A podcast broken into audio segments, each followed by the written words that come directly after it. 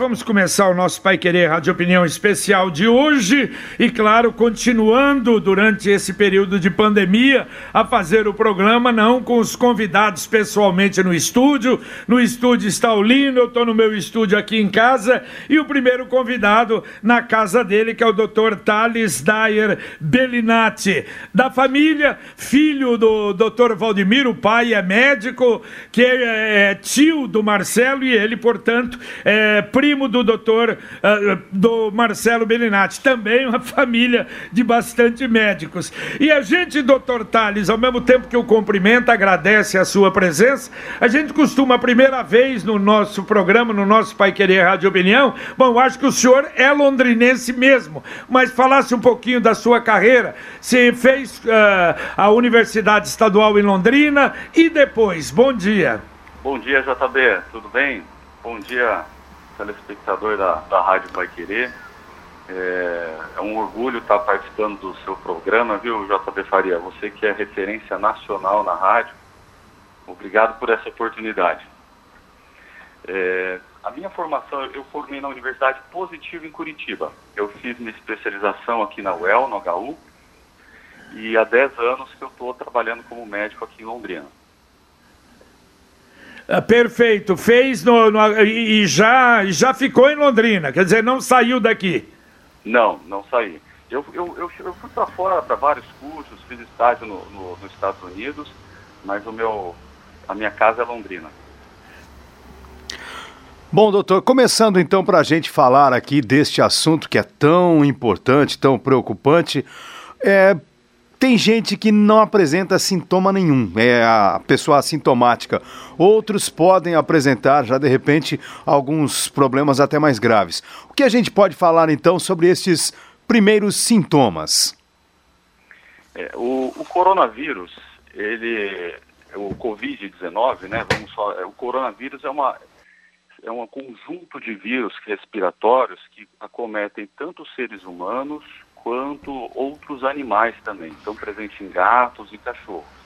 Então, o Covid-19 é um subtipo de coronavírus, que é esse que apareceu no final do, de 2019, né? É, ele pode ser assintomático, né?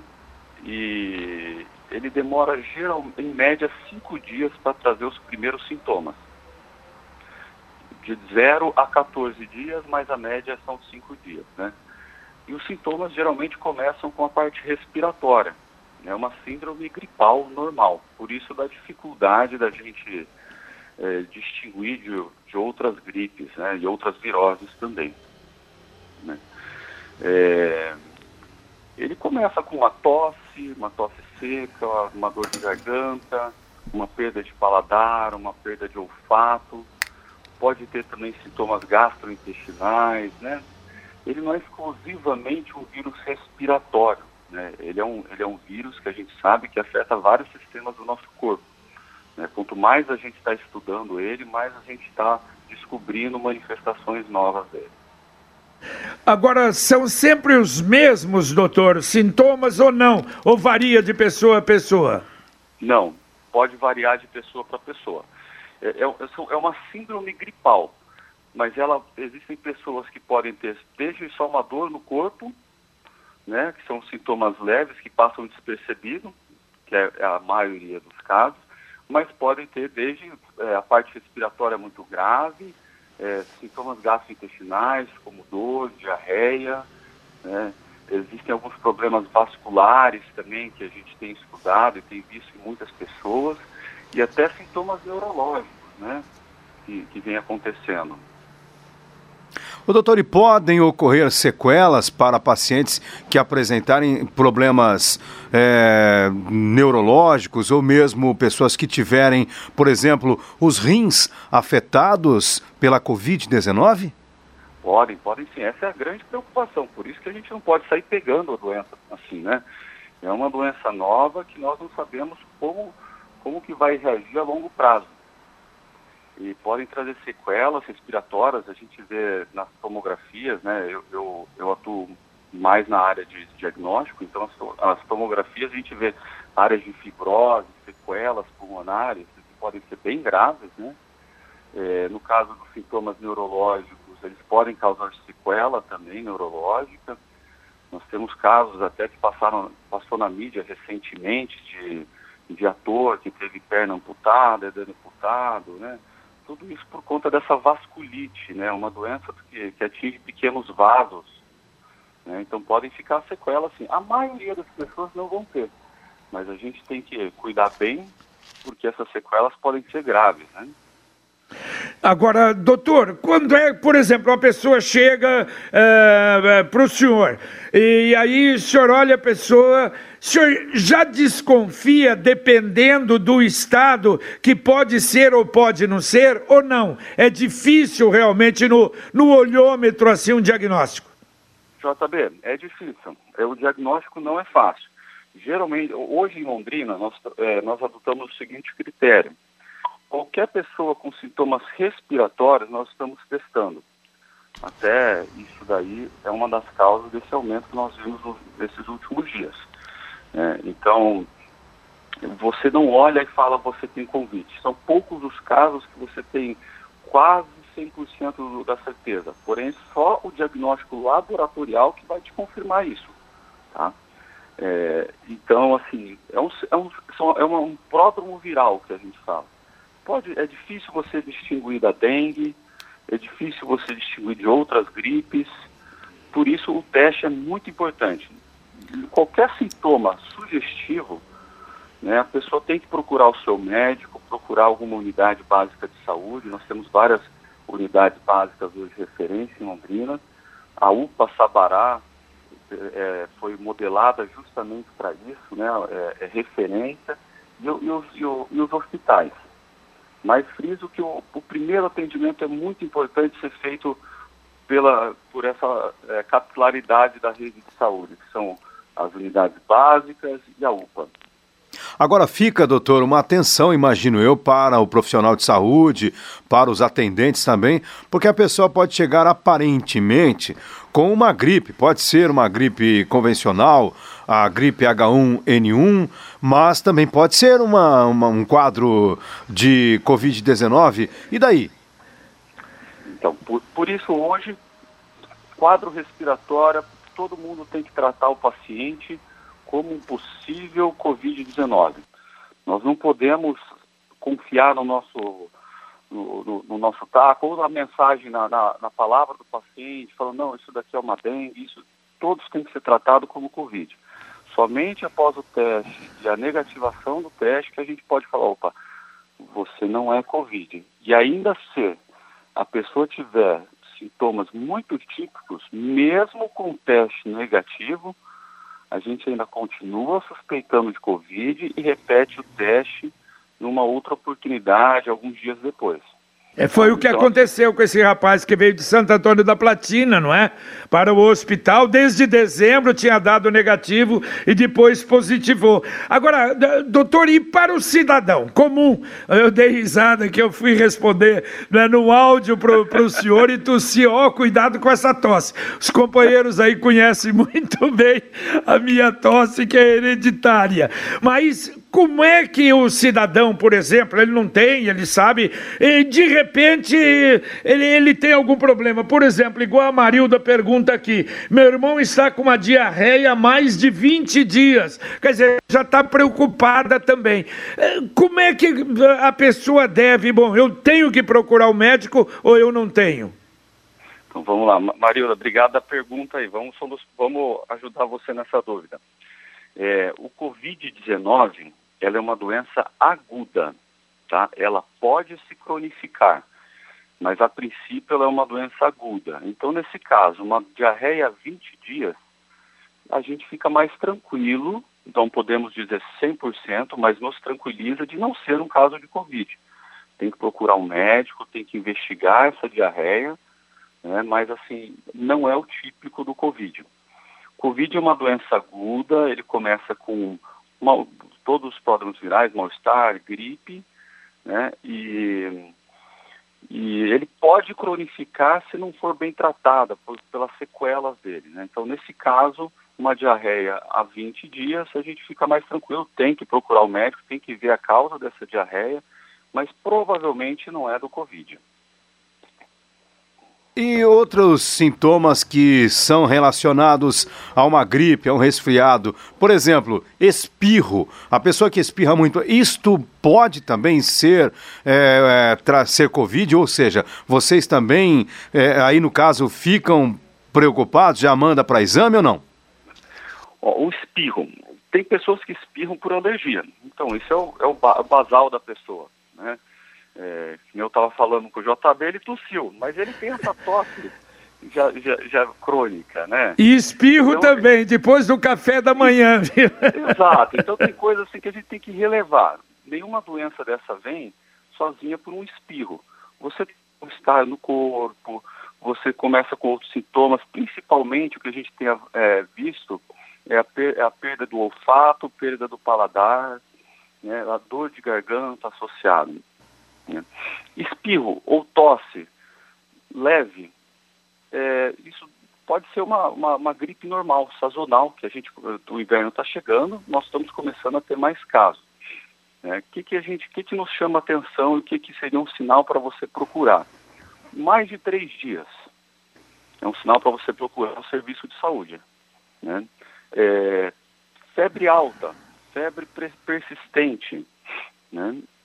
É, taquicardia, né, um aumento da frequência cardíaca, é, é, taquipneia ou dispneia, né, falta de ar, ou aumento da frequência respiratória, você vai lá, estou respirando mais de 30 vezes por minuto, isso chama taquipneia, né, então isso são sinais que a gente deve procurar um serviço de saúde. Tá? E Hoje em Londrina a política está sendo de testar todo mundo.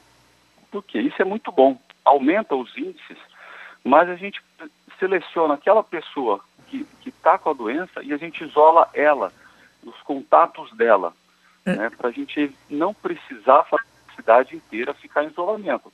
Viu, doutor? Aí o senhor falou, por exemplo, o fato de demorar para procurar um serviço médico pode agravar o quadro? Vamos supor, pode. o quadro é para não ir para o hospital, mas não procurou um serviço médico, aí pode piorar? Não, você não precisa ir para o hospital, mas você deve procurar uma unidade básica de saúde, seu médico, uma UPA, isso você deve fazer. Quanto antes você tiver o diagnóstico, melhor melhor. Não precisa esperar, até porque o diagnóstico não é rápido. Então você não precisa esperar você estar tá grave para ter esse diagnóstico. Doutor, neste contexto a gente tem ouvido muito, principalmente em pacientes mais graves, infelizmente, também daqueles que foram a óbito, as comorbidades. E, claro, a gente já fala muito aqui, né, nós que somos leigos, sabemos que pode ser um problema cardíaco, a hipertensão e uma diabetes, enfim. Agora, existem algumas doenças que elas são assim mais severas quando pensamos na associação com a Covid-19? O, o que a gente tem visto, assim, todo, vamos, o, o grupo de risco então, né? Vamos fazer uma geral. Isso. O que, que são o grupo de riscos? O que, que é o grupo de risco?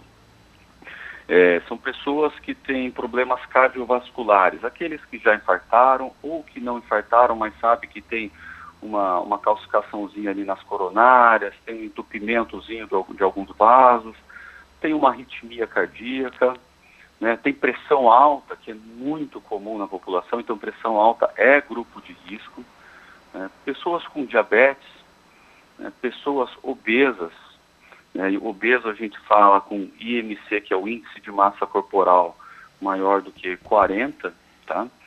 É, pessoas com problemas respiratórios, asma, bronquite crônica, tudo isso é grupo de risco. Imunossuprimidos, né, as pessoas que estão fazendo um tratamento para câncer ou qualquer tratamento crônico que diminua essa imunidade, esses são os grupos de riscos. Né? São pessoas que têm que tomar cuidado né, maiores que 60 anos e as crianças também. Por quê? Porque as crianças, é, é a imunidade delas é boa, mas elas estão mais vulneráveis, elas põem a mão na boca, elas transmitem para outras pessoas também, porque elas vêm, elas nos abraçam e a gente não vai negar um abraço de uma criança, né? Então essas são as pessoas. É verdade. Que... Agora, doutor, e é, por exemplo, o senhor falou aí de problemas cardíacos. É, o que dá essa impressão, quer dizer, problema pulmonar e cardíaco são os que mais preocupam. Por exemplo, cidadão que tem um marca-passo é, e tem algum problema nesse sentido, também precisa tomar mais cuidado? Muito cuidado, JB. Muito cuidado. Marca-passo cardíaco entra no grupo de risco são pessoas com problemas cardíacos, né? Então eles têm que cuidar bastante. São pessoas que estão com alguma arritmia, alguma coisa que está precisando do uso do marca-passo.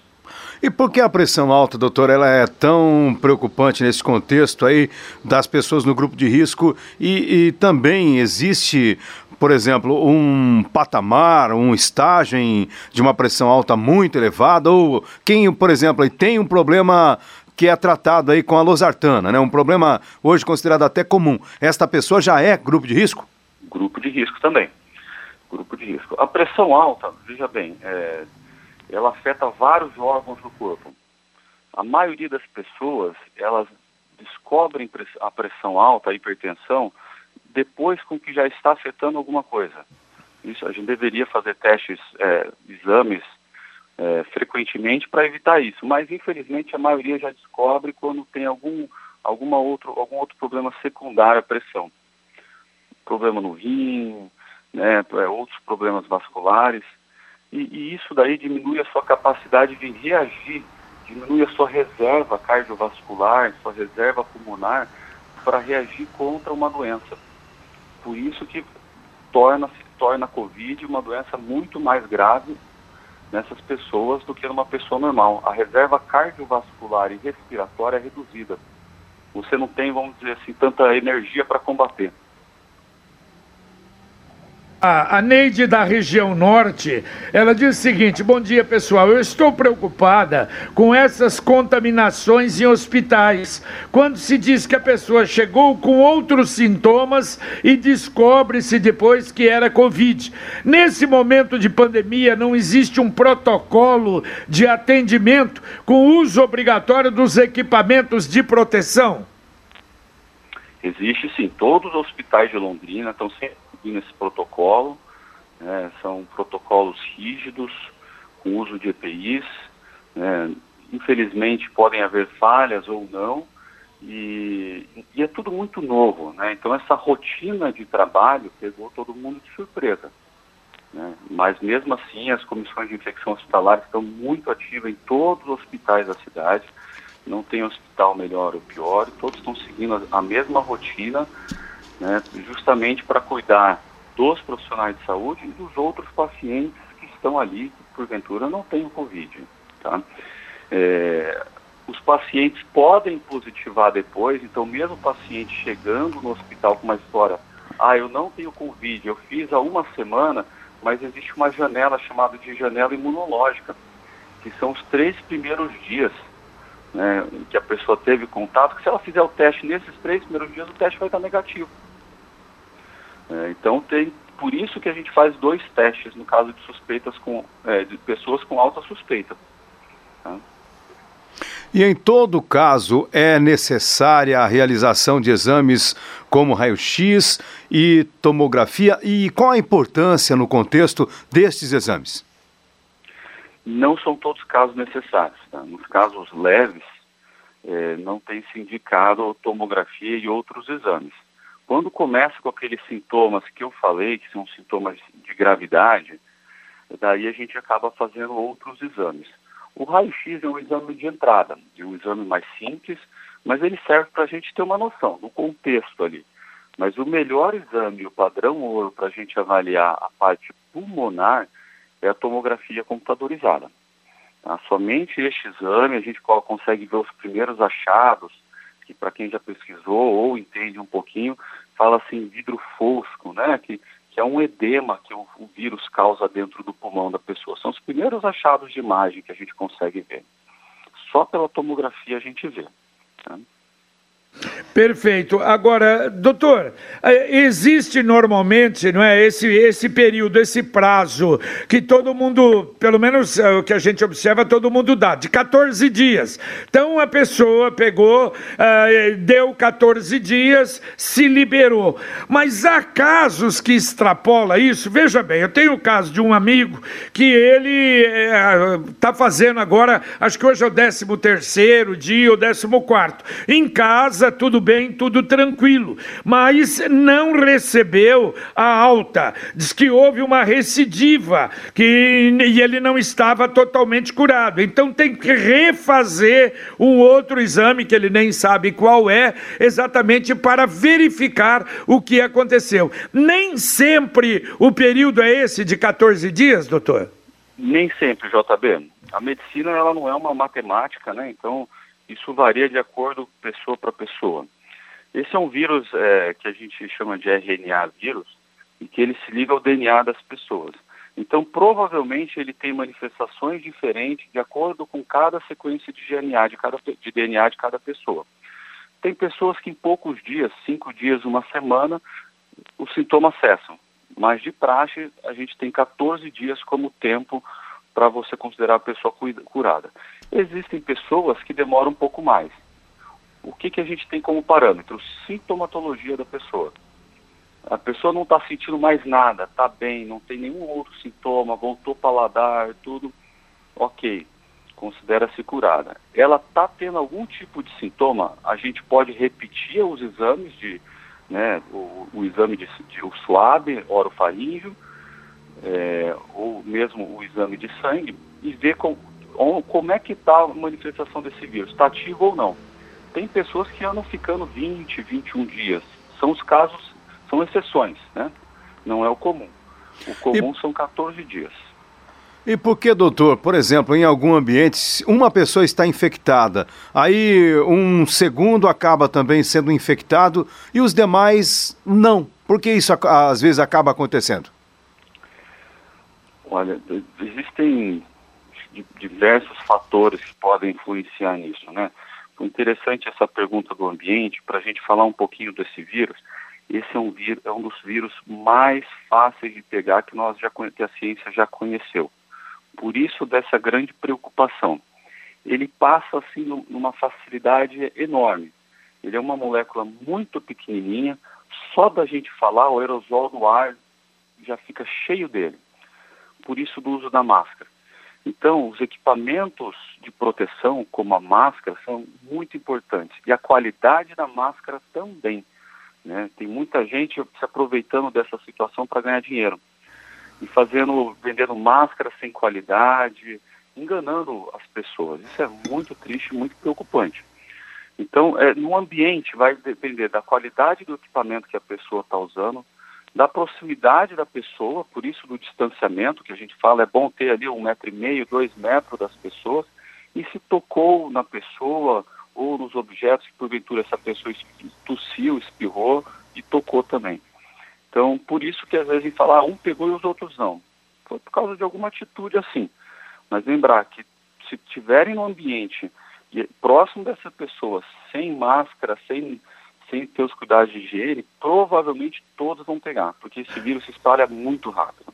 Agora, doutor, como é que eu vou avaliar a qualidade da máscara? É, hoje, por causa da pandemia, o Ministério da Saúde não está exigindo mais os testes dos equipamentos por causa da alta demanda, né? É, eu acho que uma forma bem, bem simples de você avaliar grosseiro e simples, não é o ideal, mas você vê se aquele tecido é, tem uma gramatura boa, né? Se ele passa ar fácil por ele, tem que ter pelo menos duas camadas, essas máscaras de tecido tem que ter duas camadas, é muito importante, ou uma camada bem grossa, com os fios, uma gramatura boa, né? E comprar de, de, de empresas, dá, dá preferência a algumas empresas que têm essa questão do, do, dos selos de qualidade. Né? No caso de serviços hospitalares daí, né? Bom, o TNT está na moda e é um tecido fininho, né? Eu confesso que eu comprei algumas máscaras de TNT, mas eu sinceramente às vezes acho que eu estou usando à toa. O senhor tem alguma indicação? O TNT realmente funciona, não funciona? Funciona, funciona. funciona. É o material usado, tá? Mas, como eu falei, o TNT ele tem a qualidade também. Uhum. Ele tem um bem fininho que eu já vi por aí, que se você der uma sopradinha nele e botar a mão do outro lado, já é era. Como se não tivesse nada na frente. É, esse é um teste bem simples da gente fazer. Dá uma sopradinha, o ar passou com facilidade, gente, isso daí não está filtrando nada, não está servindo para nada. Tá certo. Deu uma sopradinha, bloqueou o ar, puxa, ótimo, está fazendo um papel. Né? Tá certo. Doutor, ouvinte mandando uma pergunta aí pelo áudio. Vamos, Vamos ouvir. Bom dia, sou Josolito aqui da Vila Recreio. Gostaria de saber, uma pessoa com plaquetas baixas, 90, é grupo de risco? Tá certo, é, plaqueta baixa provavelmente teve dengue, né, doutor? Eu tive uma dengue sem saber e fui saber porque depois fiz o exame e plaqueta estava baixa. Quer dizer, passou batido algum tempo atrás. É, é, é, está no grupo de risco, doutor? Toda, toda doença, quando a gente tem, diminui a nossa imunidade, né? Então é considerado grupo de risco. Até que melhore, né? Certo. Neste caso, por exemplo, a gente sabe, né? A dengue, ela tem aquele período de recuperação. Depois que a pessoa, então, não é porque ela teve dengue que ela continua ali realmente não, numa não, situação não, de risco, né? Não, não. Não é porque teve dengue, teve qualquer outro tipo de doença, doença respiratória. Ah, eu tive pneumonia em janeiro, eu tive pneumonia ano passado. Não, você teve, tratou, não tem sequela. Você é uma pessoa normal, tá? Você não é grupo de risco. Agora, se você está tendo esse, qualquer doença ou teve alguma sequela da doença que prejudique teu corpo, você enquadra no grupo de risco. Agora, doutor, uma outra colocação ainda que eu acho que é interessante. Em algumas pessoas foi dito aí a reação do organismo é positiva, em outras a doença derruba. O problema é do organismo de cada pessoa ou o vírus que pode ser mais ou menos violento? JB, estamos estudando e aprendendo isso, mas provavelmente é uma questão do organismo, da, do, do, código genético de cada pessoa. A gente espera ainda um dia na medicina entender muito bem isso, porque daí a gente consegue indicar remédio específico de acordo com a genética de cada pessoa. Essa é uma terapia que vai revolucionar a medicina no futuro, mas a gente ainda está aprendendo muito. Pode, provavelmente é por conta uma, do, da genética da pessoa ou do próprio organismo, do sistema imune dela, tá? Tá certo. Tem outro ouvinte mandando também um áudio aí. Vamos lá. JB, bom dia. Por gentileza, pergunta para o doutor: aqueles que foi confirmado que têm o vírus do coronavírus estão em casa, que tipo de medicamento que eles usam, que eles tomam, ou é só o isolamento que resolve? Por gentileza, gostaria de uma resposta. Tá certo, obrigado. Meu nome é doutor. eu moro aqui no Chefe Newton, na Zona Norte. Valeu, obrigado. Tá aí, doutora, a pergunta. Obrigado a pergunta. Vamos lá. A terapia, ela é individualizada para cada pessoa, tá? Então é difícil eu falar por remédio, até porque eu estaria estimulando uma automedicação. Né? Mas, assim, geralmente são nos sintomas leves, sem gravidade, é só ficar em casa, ter uma, um estilo de vida saudável, se isolar, evitar contato com outras pessoas, né? E tomar os analgésicos. Isso daí vai depender do que cada médico passar, mas geralmente são só analgésicos e hidratação. Okay? Doutor, tem alguns profissionais de saúde defendendo que a vitamina D, numa quantidade importante, ela pode ser uma maneira de imunizar a pessoa contra a, a Covid-19. E alguns falam assim: olha, uma bomba de vitamina D pode representar aí um ganho importante para o paciente. A opinião do senhor e cientificamente, o que existe nesse contexto? É, vou falar, é, é uma opinião e, e, eu acho que é uma, é um, é uma postura da, da maioria dos profissionais médicos que a gente tem conversado, tá? É, as vitaminas em excesso, elas não trazem benefício para a saúde, comprovadamente. Nada é melhor do que uma alimentação saudável, um estilo de vida saudável e a gente está em dia com nossos exames. As pessoas que têm pressão alta estão tá com a pressão regulada, a pessoa que tem diabetes está com o diabetes regulado. Nada sobrepõe isso. Hoje nós não temos uma vacina. Vitaminas podem ajudar aumentando a imunidade das pessoas naqueles que têm algum déficit alimentar, naqueles que têm algum déficit de vitamina. Tá? Mas não é uma recomendação formal a gente ficar tomando altas doses de vitamina. Eu acho válido a gente ter uma suplementação, eu mesmo tomo, tá? eu mesmo tomo, para aumentar a nossa imunidade. Mas nada sobrepõe uma dieta com qualidade e um, um, um, um estilo de vida bom. O Aparecido Bueno, doutor, através do WhatsApp, ele pergunta o seguinte: eu tenho 58 anos, tenho diabetes, pressão alta, doença nos rins, tratando de uma infecção urinária há dois anos, leucócitos de um milhão e continuo trabalhando no SAMU de Londrina. Eu corro risco, doutor? É grupo de risco, né? Tem diabetes, eu não eu, é, escutei direito, eu já estava é, diabetes, pressão alta, doenças uhum. nos rins, uma infecção urinária, quer dizer, tem leucócitos de um milhão. Devia, devia estar tá tratando a infecção em casa. E difícil falar, porque assim, é, isso envolve um contexto social da pessoa, né? Mas é importante e recomendado que não se exponha, vamos dizer assim, que não se exponha, porque é um grupo de risco, tá? Mas daí tem outras coisas que a gente tem que analisar, mas é, é, é, é, é perigoso pegar um Covid com esse quadro clínico que ele me passou. Doutor, quero voltar um pouco à questão da vitamina D. O senhor mesmo citou que toma um complemento, mas é, eu entendo que, né, e acho que é preciso ter uma indicação médica, até porque é, doses muito altas de vitamina D podem apresentar Pode até problemas mal. no rim, né? Exatamente. As vitaminas em excesso podem fazer mal. A vitamina D, ela não é uma vitamina que em excesso a gente urina ela facilmente, que nem a vitamina C. A vitamina C ela dissolve na água, então o excesso você urina. A vitamina D ela não é ela, ela, ela não dissolve na água. Então ela pode causar problemas renais em excesso. Todas as vitaminas, tudo que a gente toma, é interessante passar por uma avaliação médica para ver se não vai fazer mal para a gente.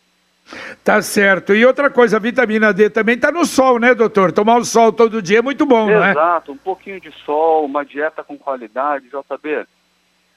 Não precisamos mais do que isso. Pode complementar? Pode. Polivitamínico desse normal, pode, ajuda.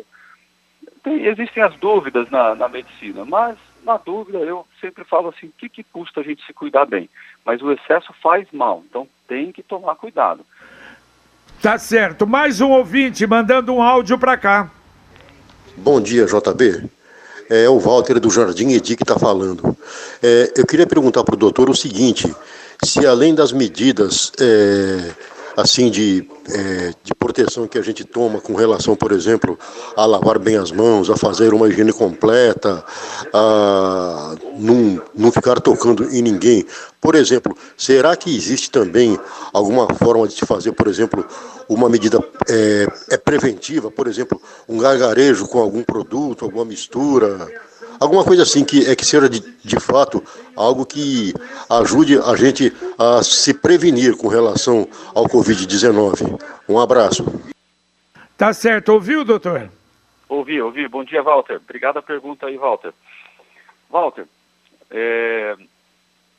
nessa época todo mundo tem um remedinho caseiro, eu escutei um ali, outro ali, me deu uma dica. Vamos ter pelo que a ciência comprova que tem eficácia.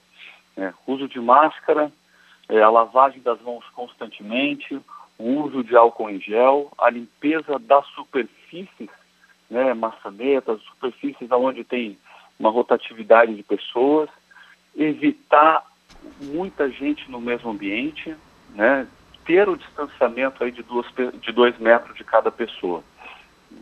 Acho que essas são as medidas ideais. Já escutei falar de gargarejo, de algumas coisas, mas isso não tem comprovação científica. Tá certo. Doutor, através do WhatsApp, o Ricardo lá de Diamantina, Minas Gerais. E o Rendecivir, o que, que o doutor acha? E também o Leopoldo de Biporã, ah, da cloroquina e os seus derivados. Acho que não tem nada realmente definido. Tem, doutor? Não tem. Eu queria deixar bem claro o seguinte: não existe um divisor, um remédio divisor de águas para a Covid-19, tá? Não devemos ter um ou outro remédio como uma bandeira, como se isso daí fosse um tratamento eficaz. Todos os tratamentos estão em fase de, de teste e estudo. O, o HU aqui em Londrina, ele ele está fazendo do, ele faz parte de um grupo de teste da, da hidroxicloroquina junto com Albert Einstein e o Sírio Libanês, né? mas nós não temos nenhum trabalho fidedigno que nos, nos, nos, digam se isso daí é um divisor de águas ou não. Tá? Ô JB, então, nós estamos pode, falando. Pode achar que vai ter remédio para pegar. Não, melhor, o melhor remédio ainda é a prevenção. E olha, doutor, o senhor falou inclusive sobre esta facilidade da transmissão, da transmissibilidade do coronavírus. E nós recebemos aqui uma informação, até foi dada no primeiro momento aqui para a gente pelo Reinaldo Furlan, o centro de distribuição dos Correios ali na Rua Bahia, ele fechou porque um funcionário apresentou a Covid-19 e, portanto, houve o fechamento ali de toda, de toda esta central que atende a região do centro de Londrina, Zona Norte, até que haja a desinfecção. Vai ficar fechado, esse centro fica na rua Bahia e o Sindicato dos Funcionários dos Correios, inclusive, estão acusando a empresa de ser negligente nos cuidados com a saúde dos trabalhadores. É, é, vamos lá. Então, o que, que a gente tem como, empresas, nós vimos aí recentemente em alguns hospitais, o que, que tem sido preconizado? É, no caso de, quando você tem um caso dentro do estabelecimento e que outras pessoas têm o risco de ter se contaminado, opta-se pelo, pelo excesso, né, pela segurança de todos, que é afastar todos, aguarda-se dois dias, três dias e testa-se todos. Esses dois, três dias é justamente aquela janela que a gente tem de diagnóstico. Tá? Limpa-se o local, faz uma limpeza especial. Os casos positivos, a gente, as pessoas continuam isoladas. Os casos é, que são negativos, que não têm a doença, voltam ao trabalho. Foi isso feito em todos os estabelecimentos. É, eu não tenho é, ciência exata desse caso, mas provavelmente deve ser algo parecido que vai ser feito. Tá certo. O doutor Wilson do Maria Lúcia, através do WhatsApp, ele diz o seguinte: o amigo me disse que seus familiares fizeram um exame em laboratório e foram detectados anticorpos em seus exames. O profissional disse a eles que já tiveram o Covid, mas não ficaram doentes. Por isso houve a criação de anticorpos. Isso é real? Pode acontecer? Real, real. O, o Covid, falando um pouquinho de, de números, 80% dos casos das pessoas que têm contato, elas vão ter sintomas leves, que muitas vezes podem passar despercebidos. Tá? 20% vão ter sintomas mais graves e 5% vão precisar de respirador e o cuidado mais intensivo. Tá? É, então, existem casos de pessoas que têm contato tiveram algum sintoma leve, não perceberam, e lá na frente, quando fazem os testes imunológicos, né, o IgM e IgG, descobrem que tem, que tem anticorpos a isso. Então é porque tiveram contato e estão, não sabemos se são imunizados, mas têm anticorpos contra, contra o Covid. Ô doutor, nesse tá contexto, tá o JB não só para até... Lino até para terminar esse assunto, agora, por exemplo, vou, supondo que a pessoa ela apresentou sintomas leves ou nem apresentou, mas teve a Covid-19, ela está imune e ela também deixa de transmitir? Vamos lá. Então, só para a gente tirar essa dúvida. Nós não sabemos se a pessoa está imune, por isso, cuidado. Tendo em vista a forma de agir de todos os vírus, a gente pressupõe que está imune, mas é um vírus novo e a gente tem que monitorar ele dia após dia. Né? Provavelmente está, está, está imune, mas o vírus pode ter mutação e, e, nós não sabemos qual é a velocidade de mutação desse vírus. A gente toma a vacina da gripe todos os anos. Por quê? Porque esses vírus estão mutando.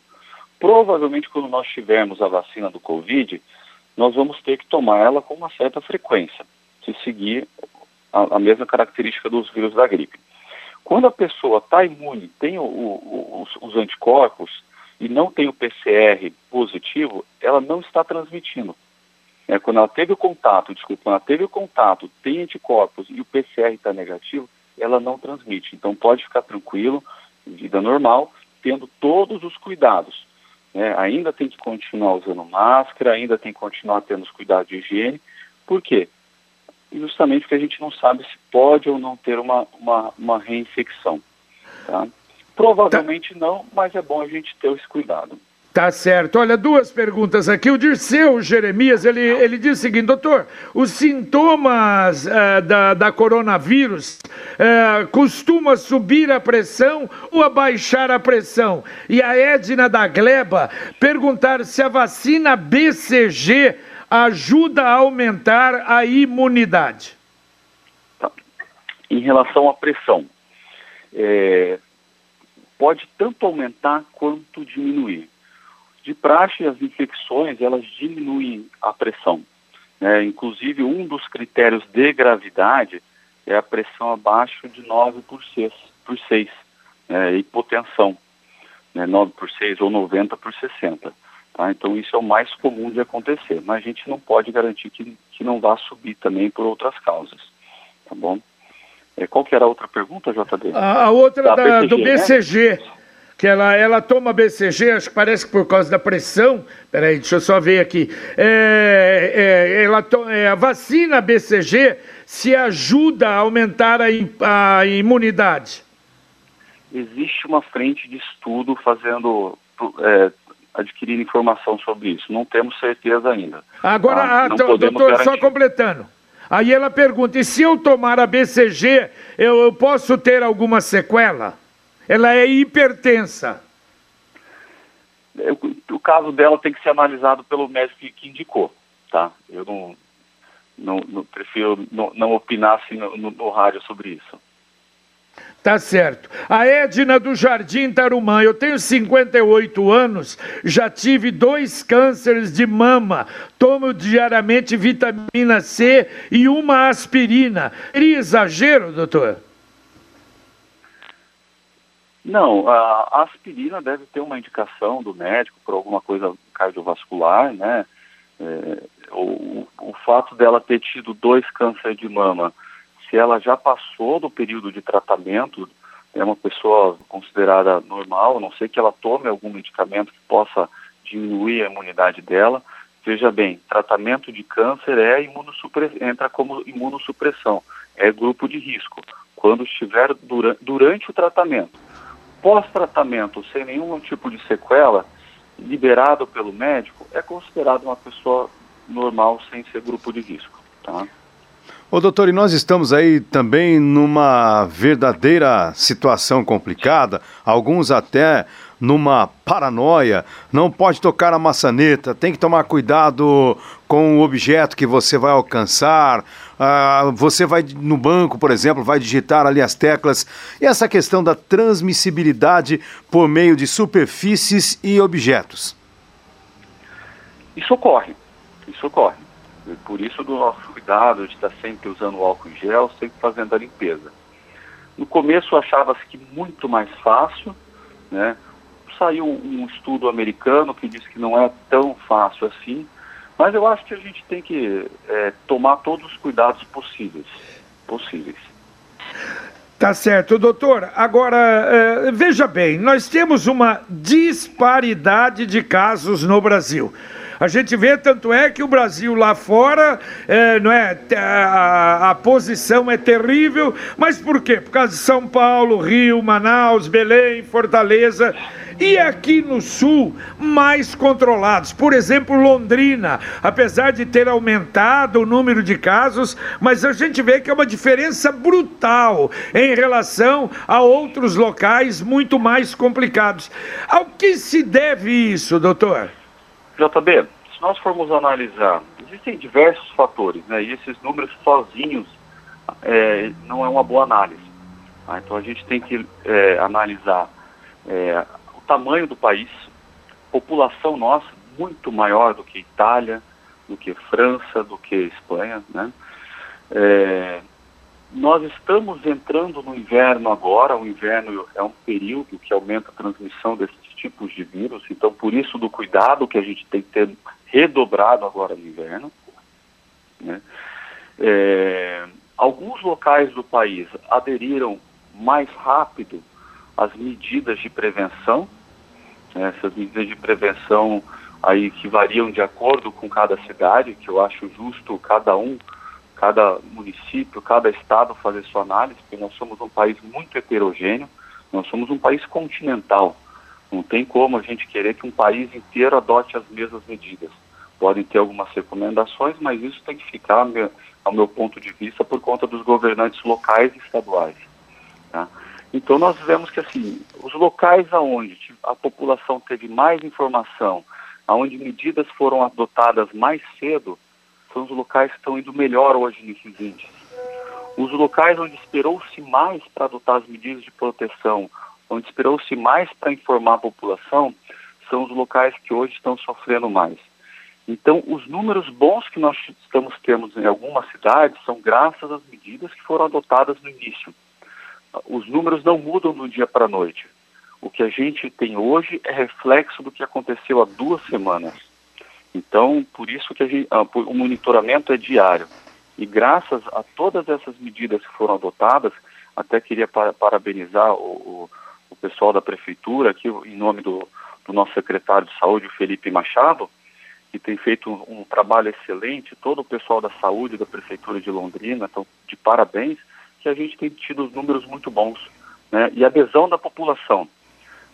O aumento que nós tivemos nesses últimos dias deve-se a alguns fatores, como aumento, a população começou a, a, a sair um pouco mais, né, alguns, até nós acabamos achando assim, ah, isso, será que vai chegar aqui ou não? Levantamos, tivemos essa dúvida, né? Mas vai, chegou, né? Se deve ser a isso e aumento de testagem. Isso é uma coisa Perfeito. muito boa. A Londrina está fabricando, a UEL está fabricando esses testes, a prefeitura comprou os reagentes nós estamos tendo teste suficiente para a cidade toda e, e, é testando que a gente individualiza cada, eh, que a gente descobre cada, paci cada paciente isola ele. Então, esse aumento dos números se deve a isso. Mas nós estamos numa situação muito boa e confortável, porque o nosso índice de internação hospitalar ainda é baixo pelo Covid. Né? É, nós estamos com os hospitais mais ou menos em 50%. Eu acho que esse é um índice muito bom para a gente avaliar. Doutor, para encerrar, como profissional, a gente imagina que o senhor, os demais colegas têm informações. A expectativa do senhor quanto à disponibilidade de uma vacina contra a Covid-19? Só com a vacina que a gente vai poder ficar tranquilo. É, sendo muito otimista, é, final do ano, até metade do ano que vem, esse otimismo até para se a gente levar, ter como exemplo o H1N1, né, que veio no prazo de um ano e meio. Isso é um avanço muito grande para a ciência, né? as vacinas geralmente demoram anos, cinco anos, né, se a gente for ter todos os ritos normais, mas como é uma questão de interesse mundial, é uma pandemia, acelera-se o estudo, o mundo inteiro está produzindo ciência, vários países estão estudando isso, então eu acho que no primeiro semestre do ano que vem deve estar, a gente deve ter uma vacina disponível e isso daí vai trazer uma tranquilidade para todo mundo. Tá certo. Agora para encerrar mesmo, doutor, ouvintes per perguntando sobre a, o período, é, até quando vai isso? Evidentemente que eu acho que é uma coisa que ninguém tem condição de responder, né, doutor? Não sabemos dizer não sabemos dizer. A gente tem que se adaptar. É, o nosso novo normal, esse é esse excesso de cuidado que a gente está tendo. A gente não deve deixar o medo, a gente nos guiar pelo medo, né? Nós temos que ter hábitos saudáveis, não deixar o medo atrapalhar a nossa vida, se cuidar, cuidar do próximo, principalmente, não adianta nada eu, você se cuidar e o nosso vizinho, o nosso comércio ao lado não está se cuidando. Todos vamos pagar por, por, por, pelo erro dele, né? E ter muita fé em Deus que isso daí logo vai passar. Quando eu não sei, tá mas certo. tenho certeza. Tá certo, doutor. Doutor Thales Dayer Bellinati, muito obrigado. Muito bom, foi muito boa realmente essa conversa. Aliás, Carlos Alberto Garcia mandou até uma, uma mensagem aqui. Puxa, que beleza, gostando do programa. Muitas perguntas ainda, mas a gente agradece e vamos voltar, se Deus quiser, em outra oportunidade. Parabéns ao senhor. Muito obrigado, viu, doutor? Um, um abraço a vocês da Rádio Paquerê, um abraço para os ouvintes. Espero ter ter ajudado um pouquinho. Com certeza ajudou bastante, doutor. Muito obrigado. E já, JB, continuando então nosso Pai Querer Rádio Opinião, conosco a diretora de turismo da CODEL, a Companhia de Desenvolvimento de Londrina, Instituto de Desenvolvimento de Londrina, a Renata Zocatelli Queiroz. Renata, bom dia, tudo bom? Bom dia, Lino. Bom dia, ouvintes da Rádio Pai Querer. É um prazer estar com, com vocês aqui nessa manhã de sábado. Bom, a gente que agradece e nós estamos acompanhando, Renata, até em razão de tudo aqui, já explicou aqui no programa o Dr. Tales, né? A doença realmente, ela ainda não tem a cura, não tem a vacina, a gente precisa tomar cuidado. E o setor do turismo aqui, os empreendedores muito preocupados. Como a Codel está tratando esta questão? Sim, infelizmente o setor de turismo é o setor mais impactado pela pandemia. É, nós somos um dos primeiros a parar e assim a estimada da, da retomada ela é um tanto quanto é, demorado, né? E como que a Codel tem trabalhado junto ao setor? Nós temos, estamos próximos ao setor, nós já temos uma reunião que acontece semanalmente das, das entidades né, do setor onde a gente desenvolve algumas ações como foi a campanha do Supera Covid-19, que foi uma campanha que a Codel participou, que trouxe aí uma série de agendas para o setor é, de informações a respeito de eventual, ainda está trazendo né, até o final desse mês sobre a, é, a retomada, e além disso nós fazemos o ou a interface entre as demandas do setor produtivo né, e a prefeitura. Recentemente, nós organizamos um grupo que está é, planejando, estruturando essa retomada.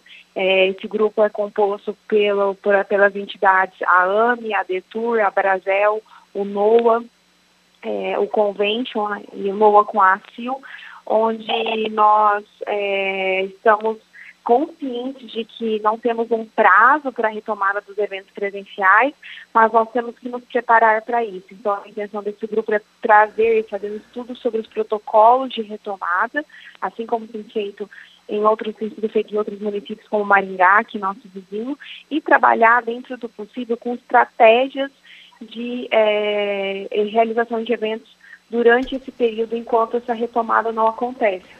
É, muito provavelmente semana que vem nós vamos ter duas novidades aqui, um decreto contendo duas novidades para o nosso setor. E é isso, a gente tem, é, nós como poder público, como CODEL, estamos próximos às, às demandas do setor, trabalhando em conjunto para poder passar por esse momento que é tão difícil. Ô Renata, é, em Londrina, eu sei que muita gente às vezes nem tem a dimensão do que nós temos aqui em relação a eventos.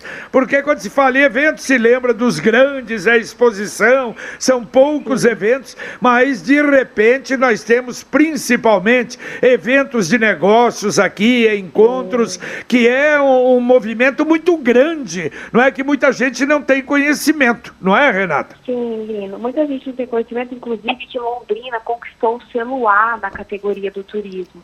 Então, hoje no Paraná, quem tem o A do turismo é Londrina, Foz do Iguaçu e Curitiba.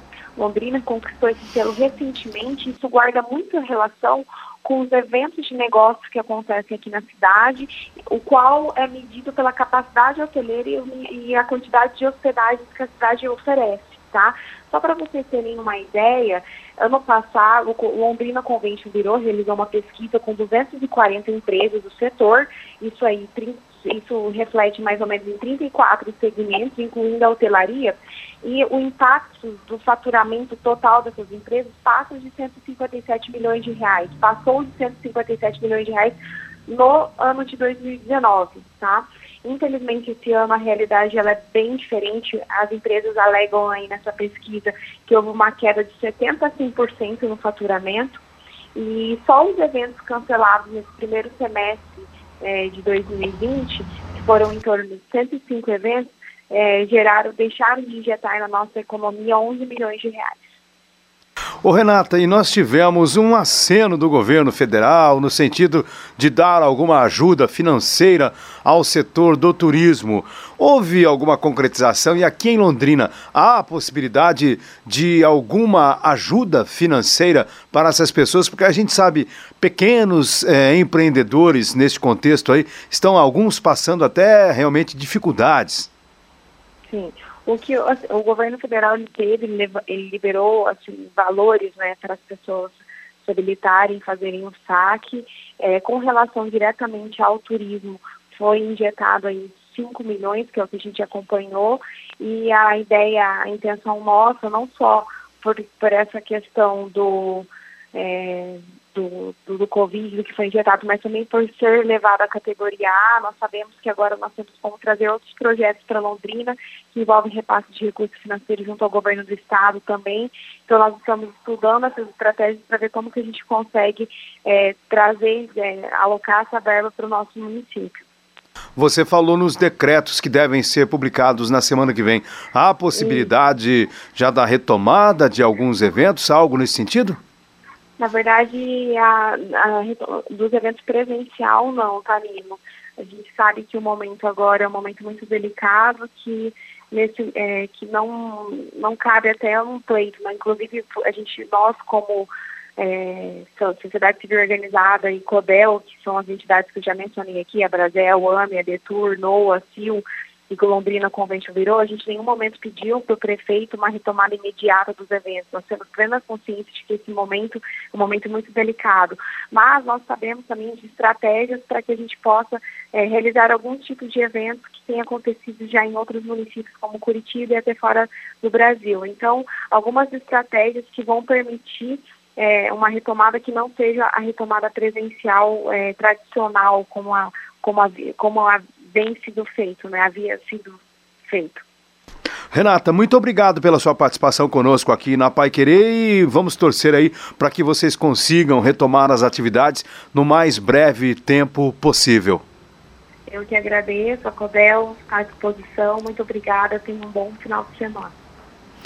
Ok, JB. A Renata Zocatelli Queiroz é a diretora de turismo da Codel, setor que talvez tenha sofrido mais aí com a pandemia da Covid-19. É, exatamente, não. E, e, e, as empresas que trabalham no setor, não é? São muitas em Londrina e paradas completamente paralisadas, o que não é fácil, não. Não é, é terrível, né, Lili? Exatamente. Nós tivemos aí relatos de pessoas que trabalham no setor de eventos e turismo, porque lá existe toda uma cadeia de trabalhadores, na é verdade. Existem aqueles que trabalham na, na, montagem de estruturas, por exemplo, e olha, gente que realmente passou e continua enfrentando necessidades básicas, JB. Alguns grupos se uniram para, por exemplo, ajudar até com cesta básica em razão de tudo que está acontecendo. É verdade. Bom, e olha ali no Valeu, hein? Essa, hoje a primeira parte também com o Dr. Tales, realmente muito boa, muito didático, né? E eu Sim. acho que informações que a gente gostaria, precisaria realmente, estava devendo isso para os nossos ouvintes, para os nossos amigos, não é? É, sem dúvida, porque sempre ajuda, né? A informação, aliás, é talvez hoje uma das principais armas para enfrentarmos este momento tão complicado, já que existe existe, infelizmente, também muita desinformação. Exato. E esse é, tal de Covid-19 que fomos apresentados a ele esse ano e que ninguém tem realmente uma definição sobre a sua situação e o seu, o seu futuro, o que é pior, né, Linão? Exatamente. Valeu. Então que as pessoas mantenham aí os cuidados, responsabilidade, usar máscara, limpar as mãos, higienizar as mãos, limpar as suas casas e evitar aglomeração. Valeu, Linão. Um abraço. Abraço, JB. Bom final de semana. Terminamos aqui o nosso Pai Querer Rádio Opinião Especial deste sábado